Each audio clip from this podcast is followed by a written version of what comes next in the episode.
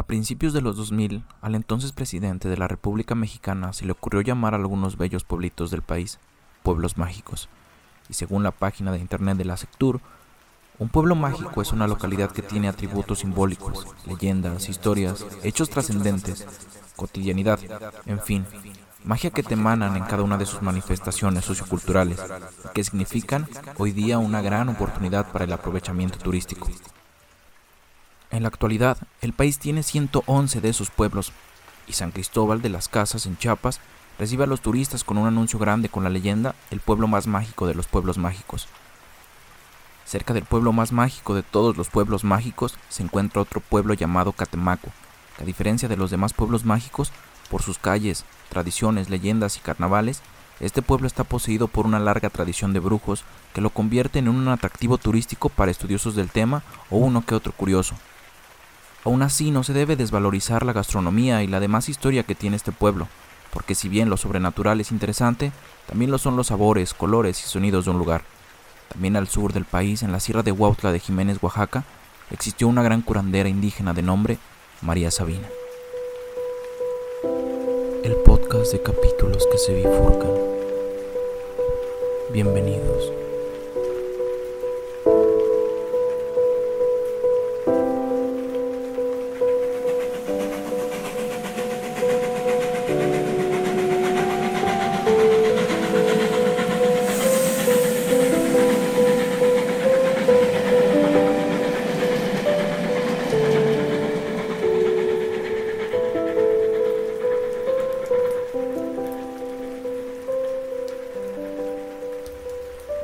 Sencillas limpias, amuletos, amarres, hasta rituales que conllevan sacrificios de animales como cabras y gallinas, pueden encontrar en Catemaco, tierra de brujos. El boom en Catemaco se dio por don Gonzalo Aguirre Pech, conocido como el representante del diablo en la tierra. Antes de él en México existió María Sabina, la sacerdotisa de los hongos, originaria de Huautla, en Oaxaca, mujer analfabeta la cual a causa del hambre consumía desde niña pequeños hongos para mitigar el hambre que tenía. Fue un extranjero el que la descubrió y con la onda hippie era normal ver a jóvenes extranjeros cerca del pueblo de María Sabina tirados en el piso con sus alucinaciones. El chamanismo está acompañado de rituales, oraciones y alucinógenos. Las alucinaciones que tiene el chamán no son las mismas que tiene un hippie deseoso por salir de la realidad. Desde hace mucho tiempo los indios de México en sus convites consumían unos hongos que ellos llamaban nanacatl, los cuales ellos decían que los emborrachaban y les causaban lujuria. También los hacía bailar, reír o llorar. En los años de la conquista los españoles tenían una visión luciferina de las plantas alucinógenas, pero sobre todo de los hongos. Fray Toribio de Motolina fue uno de los encargados de propagar el cristianismo en México y veía en el rito de los hongos sagrados una ceremonia semejante al rito de la comunión cristiana. Tenían otra manera de embriaguez que los hacía más crueles. Era con unos hongos o setas pequeñas, que en estas tierras los hay como en Castilla. Mas los de esta tierra son de tal calidad que comidos crudos y por ser amargos, beben tras ellos y comen con ellos un poco de miel de abejas. Y allí a poco rato veían mil visiones y en especial culebras. Y como salían fuera de todo sentido, parecíales que las piernas y el cuerpo tenían llenos de gusanos que los comían vivos. Ya así medio rabiando se salían fuera de casa deseando que alguno los matase. Y con esta bestial embriaguez y trabajo que sentían, acontecía alguna vez ahorcarse, y también eran contra los otros más crueles. A estos hongos llamábales, en su lengua, de un anacat, que quiere decir carne de Dios o del demonio, que ellos adoraban, y de la dicha manera con aquel amargo manjar su cruel Dios los comulgaba. Parece ser que sobre visiones de riqueza, paraísos, risas y gozo no se dijo nada. Los informantes encargados de propagar el cristianismo no comunicaron ninguna hermosa alucinación, y si lo hicieron, los frailes se encargaron de no ponerlas en sus escritos. Los escritos de los frailes españoles, como toda historia, cuenta solo una versión, una verdad a medias, ya que nos muestra el descenso a los infiernos de estos indios, el descenso a un mundo que los españoles no conocían, la liberación de los instintos malignos, el remolino que arrastra y ahoga, la locura y la risa, pero aún la risa es una risa convulsiva y de naturaleza demoníaca. La otra mitad de las visiones, la del ascenso místico, no se cuenta porque en el siglo XVI todo se observaba con una finalidad moral. El mundo de los indios, el del Danacatl, es el mundo de la oscuridad y del demonio, así como el mundo de los conquistadores es el mundo de la luz y del Dios verdadero. Los españoles condenaron en masa la destrucción de los ídolos de los indios mexicanos y con ellos templos, códices y sus drogas mágicas, porque todo estaba asociado con el demonio, con un mundo de tinieblas, que además para la visión de los españoles era necesario destruir para crear de las ruinas el mundo de la luz, la pureza y la verdad propia de los conquistadores. Los indios fueron fácilmente esclavizados, pero los ídolos siguieron ocultos en los altares cristianos y los hongos y el peyote continuaron siendo devorados por millares de hechiceros y brujos en, los, en el sigilo de sus montañas apartadas.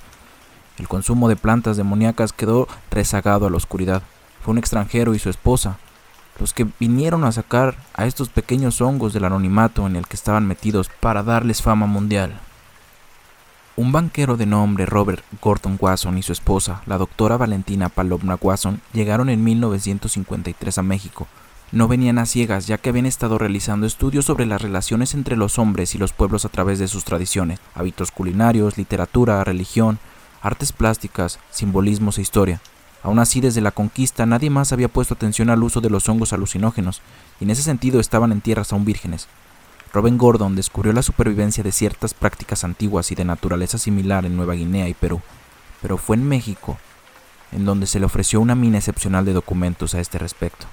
Una lingüista norteamericana de nombre Eunice Victoria Peak, conocida de Robert Gordon, vivía en la sierra de Huautla, y fue a ella a quien le pidió informes.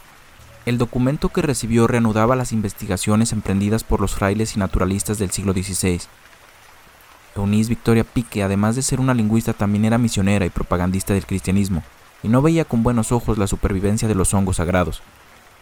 Lo que la señorita Victoria sabía de los hongos era a través de información y no directamente. Ella jamás se hubiera permitido degustar los hongos sagrados.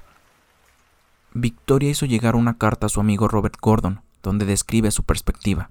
De esta carta resalta la visión que los mazatecos tenían sobre el hongo, yo sé que los extranjeros no usan el hongo, pero Jesucristo nos lo dio porque somos pobres y no podemos pagar un doctor ni medicinas costosas. Cuenta un joven mazateco a la lingüista. Además tiene la creencia de que el país donde nace el hongo está vivo, pues suponen que crece donde cayó una gota de la sangre de Cristo, mientras que las regiones donde no crece es una región muerta. Al consumir el curandero el hongo, la gran mayoría cree que quien realmente habla es Jesucristo. Muchas de las personas que lo consumen tienen alucinaciones con el cielo y el mar, y al ser personas de la sierra esto resulta sumamente impresionante. Algunos más solo se refieren a el hongo, y en las consultas que se tienen es capaz de decir quién, dónde y cuándo le hizo el mal a alguien, además de pronosticar si una persona enferma sanará o no, aunque a veces se equivoca. En los años de 1950 el consumo de los hongos nunca fue por el éxtasis mismo, sino para curar enfermedades o resolver problemas, Además que para consumir se debe seguir una serie de reglas como no tener relaciones sexuales ni cinco días antes ni cinco días después del consumo. A su llegada a Huautla, el primer curandero con el que Watson tuvo contacto fue con el tuerto Aurelio, o Aurelio Hernández. Se le consultó al señor Aurelio lo siguiente. Un hijo del señor Watson está en Boston y desea tener noticias sobre él. ¿Podrías ayudar esta noche? Aurelio sin dudar dijo que sí, Watson, por su parte, llevaba tiempo sin recibir una carta de su hijo de 18 años en bastante tiempo. No creía en los poderes adivinatorios que Aurelio podría tener, y su intención en realidad era asistir a una ceremonia con hongos. Se le explicó al señor Watson que los curanderos podían cantar y gritar, y que él no debía perder la calma y que por ninguna razón debía alzar la voz, y que además el hongo no se comunicaba en otro idioma que no fuera el mazateco. La ceremonia se llevó a cabo en la casa de don Aurelio y fue de manera tradicional, altar con santos católicos, velas, huevos de totola, copal, cacao picante, plumas de guacamaya, cañutos con agua ardiente y papel de mate. Por la noche Aurelio cuestionó sobre el paradero del hijo de Watson, a lo que se le respondió que éste se encontraba en Boston. Aurelio pasó poco más de dos horas a oscuras y en completo silencio, y entre lluvia y relámpagos visualizó a Pedro, el hijo de Watson, en una ciudad extranjera. Más tarde los hongos dictaron su sentencia. Pedro está vivo. Lo buscan afanosamente para enviarlo a la guerra. Posiblemente no lo encuentren. De cualquier modo, resulta penoso decirlo, Alemania tiene algo que ver en este asunto. A continuación los hongos afirmaron que Pedro no estaba en Boston como lo creía su padre, sino que estaba en Nueva York. Grandes dificultades casi lo hacían perder la cabeza y pensaba mucho en sus familiares, casi al punto de llorar. Nunca había tenido semejantes problemas y no sabía cómo decirle a sus padres qué es lo que le ocurría. Antes de terminar la ceremonia, los hongos revelaron que uno de los parientes de Watson debía caer seriamente enfermo en el curso del año. Los Watson regresaron a su casa y encontraron los restos de una fiesta con facturas y fechas en las cuales su hijo estuvo ahí. Ellos lo consideraron un, indicio palpable de los hongos y por un tiempo no pensaron más en el asunto. La predicción sobre el ejército les parecía absurda. Sin embargo, poco después de su regreso a Nueva York, Watson viajó a Europa. Fue entonces que un telegrama enviado desde casa se le hizo llegar. Su hijo se enrolaba en el ejército por un periodo de tres años y se le solicitaba a Watson disuadir de la idea a su hijo. Pero antes de que llegara una carta a su hijo, éste había firmado sin compromiso. Pedro entró al servicio en Alemania y entonces una última predicción quedaba, una grave enfermedad que debía caer sobre un miembro de la familia. En 1954, un primo del señor Watson de 40 años sucumbió súbitamente a un ataque cardíaco. Para 1955, Watson volvió a la sierra y se encontró con el tuerto Aurelio enfermo, por lo que los allegados de este no se sentían capaces de oficiar para los extranjeros una ceremonia. En este momento de la historia se da el encuentro del banquero con la sacerdotisa de los hongos, María Sabina. Watson se dirigió entonces al ayuntamiento y allí encontró sentado frente a una gran mesa a Cayetano García, un joven indio de 35 años que hablaba español. ¿Puedo hablar con usted confidencialmente? preguntó Watson. Por supuesto, contestó Cayetano. Dígame de qué se trata. Watson se acercó con cuidado al oído de Cayetano y le formuló la siguiente pregunta. ¿Quiere usted ayudarme a conocer los secretos del Ticito? El asombro de Cayetano fue grande al escuchar la petición venir de un extranjero, que hablaba sin tapujos sobre cuestiones culturales, y más aún cuando escuchó pronunciar la temida palabra mazateca con la pausa glótica y la diferencia tonal de las sílabas. Asombrado, Cayetano le contestó, Nada más simple, por favor vaya usted a mi casa a la hora de la siesta. Cayetano vivía a la orilla de la sierra de Huautla, y apenas llegaron Cayetano y su hermano los hicieron descender por un empinado camino donde encontraron sobre el bagazo de la caña de azúcar una inmensa cantidad de hongos llamados quiso, el gordo guaso no ocultó su emoción. Los fotografiamos llenos de alegría y los guardamos en una caja de cartón. Los hongos sagrados deben transportarse siempre bien envueltos y no exponerse jamás a las miradas de las personas que pasan. Había una buena cantidad, tiernos en su mayor parte, perfectos todos, por lo que hace su saludable humedad y a su perfume. Entonces trepamos la cuesta escarpada de la montaña, hasta con nuestro cargamento, hasta la casa. Nos habían prevenido que si encontrábamos en, nuestro camino un animal muerto, los hongos perderían su virtud, pero felizmente no vimos ninguno. Watson, a pesar de todo, había logrado flaquear las barreras de los lugareños. Cayetano, a pesar de ser un hombre que trabajaba en el, en el ayuntamiento, también era un hombre arraigado a la cultura y tradición de Huautla, que acudía a los hongos con el fin de resolver algunos problemas. Sobre la marcha envió a Watson con Emilio, otro hermano suyo, a cierto lugar donde encontrarían a una curandera de primera categoría. La curandera estaba sentada en un petate, con una de sus hijas, y no sabía que con ese extranjero entraba el reconocimiento de sus poderes la fama mundial representada por artículos en revistas de largos tirajes, los libros y las monografías científicas, los discos que registraban sus cantos, las fotografías, el cine y las caravanas de turistas ávidos de conocer los misterios del hongo sagrado. María accedió esa misma noche a oficiar una ceremonia, quizás la primera donde los hongos se tomaron con el propósito de provocar éxtasis, y Watson, sin ninguna ayuda especial en una sola noche, realizó de golpe todos sus objetivos. Ese último miércoles de junio, después de la caída de la noche, nos reunimos en el cuarto más bajo de la casa de Cayetano. Debían estar en total presentes 25 personas, la mayor parte viejos y jóvenes de la familia allegada a Cayetano. Allen Richardson y yo mismo estábamos profundamente impresionados por la conducta de aquella asamblea. La manera de recibirnos y los acontecimientos de la noche fueron de una sencillez acogedora, pero sin ninguna familiaridad como las cenas de los primeros tiempos del cristianismo. Participamos en un agape de hongos de un interés antropológico único, en todo conforme a una tradición inmemorial que tal vez se remonta a una época en que los antepasados de nuestros anfitriones vivían en Asia, en el amanecer de la historia cultural del hombre, cuando se descubrió la idea de Dios. María Sabina incesó los hongos, le dio a Watson una taza que contenía seis pares y otra semejante al pobre Allen, cuya mujer le había permitido hacer el viaje siempre que no probara aquel repelente montón de sabandijas. El mismo Watson lo oyó murmurar. Dios mío, ¿qué dirá Mari? Lo que sigue es un relato por el mismo Watson acerca de la experiencia en esa noche. Vimos formas geométricas, nunca circulares, ricamente coloreadas, que podrían ser de tejidos o alfombras. Después tomaron una estructura arquitectónica con columnas y arquitraves, patios de un esplendor real, edificios de brillantes colores con oro, ónix, ébano, todo lo más armonioso e ingeniosamente concebido, y de una magnificencia que sobrepasaba la imaginación humana. Por quién sabe qué razón esas visiones arquitectónicas parecían orientales, y sin embargo, en cada escena me daba cuenta que no podían ser identificadas con ningún país oriental en particular. No eran japonesas, ni chinas, ni indias, ni musulmanas. Más bien parecían pertenecer a la arquitectura imaginaria descrita por los visionarios de la Biblia, por San Juan de Patmos. En la estética de este mundo así revelado, la sencillez ática no tenía ningún lugar. Todo era de una riqueza esplendorosa, en un momento, a la pálida claridad de la luna, el ramo de las rosas tomó las dimensiones y la forma de un convoy imperial, de un carro triunfal arrastrado por criaturas vivas, conocidas solamente en la mitología. Ante nuestros ojos muy abiertos las visiones se sucedían sin fin, cada una naciendo de la precedente. Teníamos la sensación que las paredes de nuestra humilde morada se habían desvanecido, que nuestras almas flotaban sin trabas por el universo impulsadas por una brisa divina, poseídas por una movilidad divina que nos llevaría no importa a qué lugar, en las alas del pensamiento. Ahora parecía claramente, porque don Aurelio en 1953 y otras personas nos habían dicho que los hongos conducen ahí donde está Dios. No fue sino cuando por un acto de esfuerzo consciente toqué la pared de la casa de Cayetano que tuve sentido de los límites del cuarto y ese contacto con la realidad parece ser que precipitó en mí la náusea.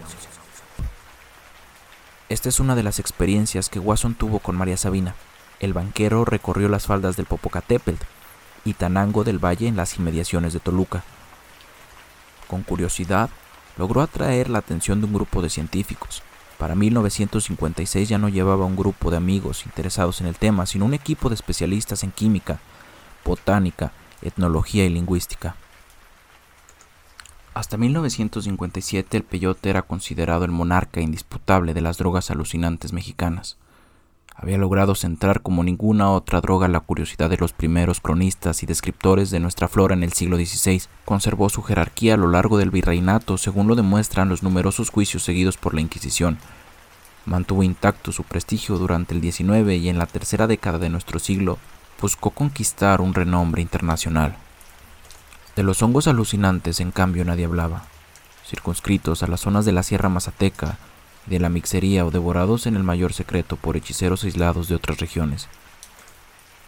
Su culto y sus maravillosas propiedades solo eran vagamente conocidos dentro de un grupo de eruditos y lingüistas reconocidos.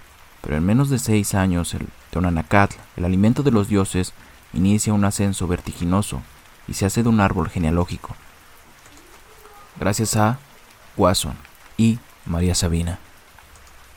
Ahora el peyote y los hongos están en pie de igualdad y recorren fuera de México los caminos paralelos que recorrieron dentro de su tierra natal. Aunque de distinta naturaleza son drogas gemelas, dioses y demonios a la vez, objetos de reverencia y de espanto marcados por un destino común, por rituales y conjuros idénticos, por rasgos, aventuras y misterios tan semejantes entre sí que muchas veces es difícil reconocerlos. En la medicina indígena, escribe Aguirre Beltrán, el medicamento, el rito y el conjuro son elementos esenciales de la práctica mágica, pero el acento se pone con tal énfasis en lo que se usa que lo que se hace y lo que se dice pasan a un plano de segunda importancia. Esta jerarquización aplicada a la colonia no ha perdido nada de su validez. Cactus y hongos se cortan en el amanecer de los días propicios y se les consume aprovechando el silencio y la oscuridad de la noche. Su manejo exige complicados actos de purificación, en que intervienen el tabaco, los aumerios, las velas y alguna vez el fuego. Los agapes se celebran en los altares previamente barridos y enflorados, y tanto el curandero como el paciente deben mantenerse en estado de pureza. En el adoratorio huichol o en el cuarto familiar mazateco donde se levanta el altar y ocurre la ceremonia, destaca como una custodia en el tabernáculo el plato que contiene el peyote o los hongos. Se habla en voz baja, y todas las miradas están fijas en las pequeñas criaturas vegetales que van a operar el milagro de darles a ese grupo de hombres, con frecuencia miserables como mendigos, la omnipotencia y la omnipresencia de los dioses. Ambas drogas se administran casadas o en parejas, una especie masculina acompañada de otra femenina, y se acostumbra a comerlas con chocolate o azúcar para disimular su amargura y facilitar la liberación de los alcaloides. No terminan aquí las sorprendentes afinidades que ofrecen el peyote y los hongos. Cuando el curandero se dirige a ellos, emplea el lenguaje de la divinidad, las metáforas, las formas y los diminutivos reverenciales con que se le nombra figuran entre los más hermosos de los indios. Sus efectos son igualmente similares. En lo esencial, los dos provocan alucinaciones sensoriales, desdoblamiento de la personalidad, alteración del tiempo y el espacio, incapacidad de fijar la atención, reminiscencia y periodos hilarantes. Esta materia de los sueños, de los delirios y de los éxtasis era y es aprovechada con la finalidad de descubrir la causa de la enfermedad, el lugar donde el paciente perdió su alma o la adivinación del futuro. Sin embargo, el peyote y los hongos no pueden ser vistos desde, esa estrecha perspectiva. En el mundo mágico de los indios, los padecimientos están causados por el enojo de los dioses. Está enojado el dios arcaico. Está enojada siete culebras. Está enojado la saya de pedrería.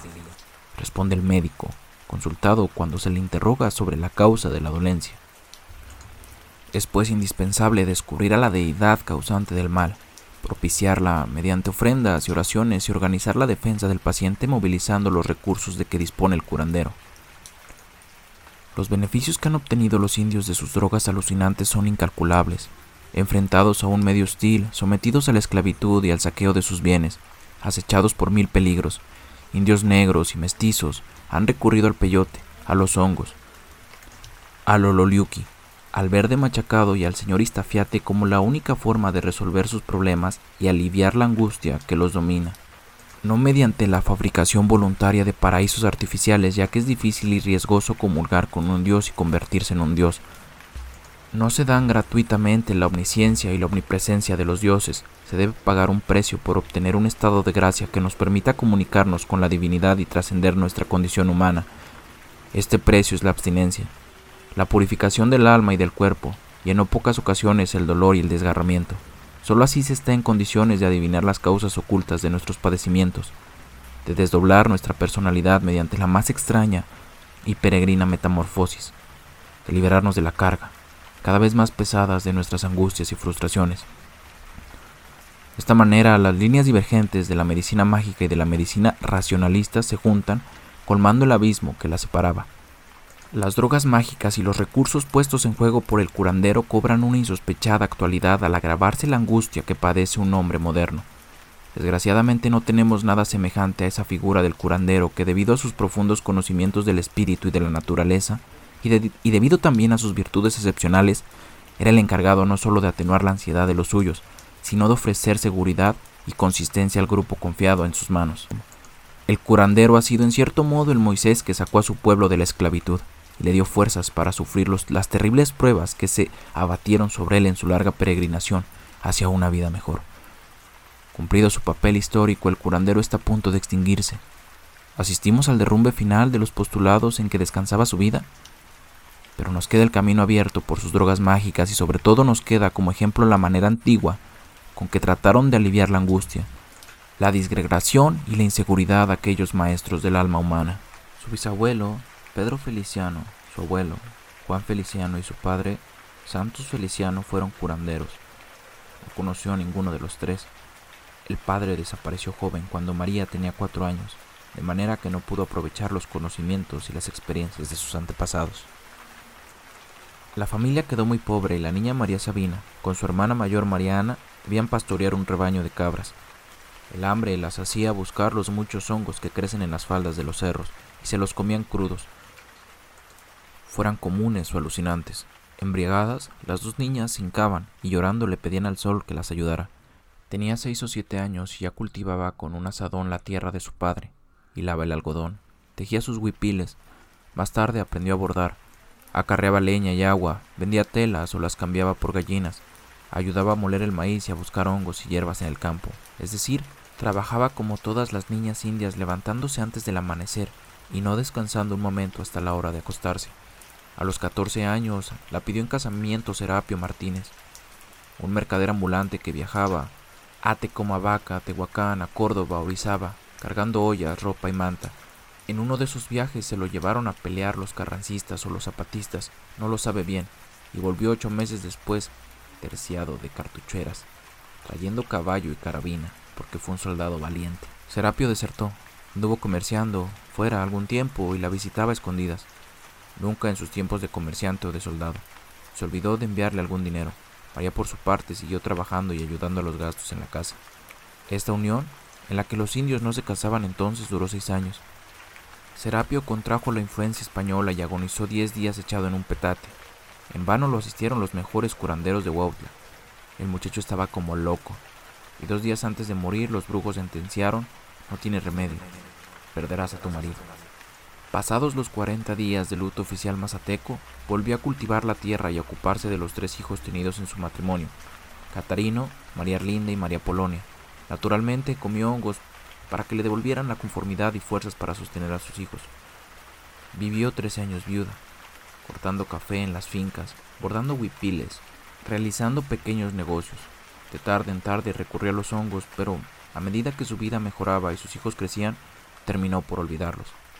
Concluido ese largo periodo de soledad, la pidió un hombre llamado Marcial Calvo, brujo de profesión, y tuvo con él seis hijos. Marcial, aparte de ser brujo, era un mal hombre. La costumbre de beber aguardiente como una práctica asociada a su profesión había hecho de él un ebrio, Casi no daba dinero y golpeaba a los niños y a su mujer, aunque estuviera embarazada. Del relato de María surge con frecuencia la palabra que ya otras muchas veces he oído en boca de los indios, sufrimiento. Sufrí mucho, sufrí demasiado, dice resumiendo las diferentes etapas de su vida.